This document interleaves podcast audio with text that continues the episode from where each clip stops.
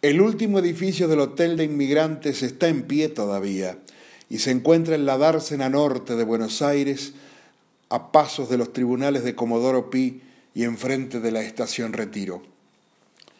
Luego de dos edificios que fueron finalmente demolidos, en 1906 comenzó a construirse este y fue terminado en 1911. Dejó de funcionar en 1953 Tenía planta baja y tres pisos, paredes altas y totalmente azulejadas. No tenía colchones sino lonas para evitar enfermedades. Era capaz de albergar a tres mil personas y el comedor tenía capacidad para mil, por lo que los almuerzos y cenas se ofrecían en tres turnos. Trabajaban en él más de mil personas se efectuaba el control de salud a la vera del barco. El hotel tenía oficina de equipajes, hospital, oficina del Banco Nación, biblioteca y oficina de trabajo. Las personas no podían estar más de cinco días alojadas allí. Se servía desayuno consistente en mate cocido, café con leche y pan horneado en la panadería del hotel. El almuerzo era sopa, puchero, pastas, arroz o estofado. En la oficina de trabajo no solo se les trataba de conseguir empleos a los inmigrantes, sino que se los capacitaba en labores, se les enseñaba historia y geografía de nuestro país.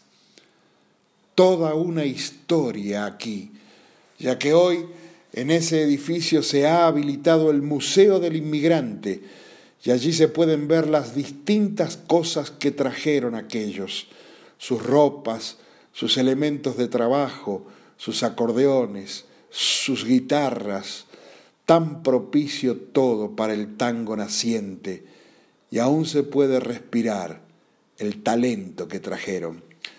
En Mendoza existía uno en Junín, que hace poquitos años fue demolido, y había otro en la calle Juan B. Justo, de ciudad y le llamaban 1414 por citar irónicamente a la ordenanza municipal que regulaba el funcionamiento de estos hoteles. Acá había inquilinatos, muchos alrededor de la terminal de trenes en calle Las Heras y muchos también en la calle Mitre y Godoy Cruz de San José. Hubo un informe del doctor Coni que alertaba sobre cólera y otras enfermedades. Por eso todos estos hoteles y su instalación eran muy controlados.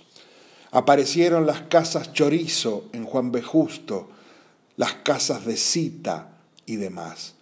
En la esquina de Bolón, Surmer y Juan B. Justo había un lugar llamado el infierno, en donde se sacaban boletos que daba derecho a una pieza de baile con alguna de las chicas que allí había. Y pasando para el fondo habían más servicios. Al salir de este lugar de baile, luego de haber bailado algunos tangos y algo más, bajando por la calle Juan B. Justo estaba abierto Puchero Santa María, abierto de noche y de día. Y allí se podía saborear un rico puchero antes de volver a casa a prepararse para los ravioles de la vieja el domingo, porque según decía mi suegro Alberto, en aquellas épocas el asado, el asado no era para cualquiera.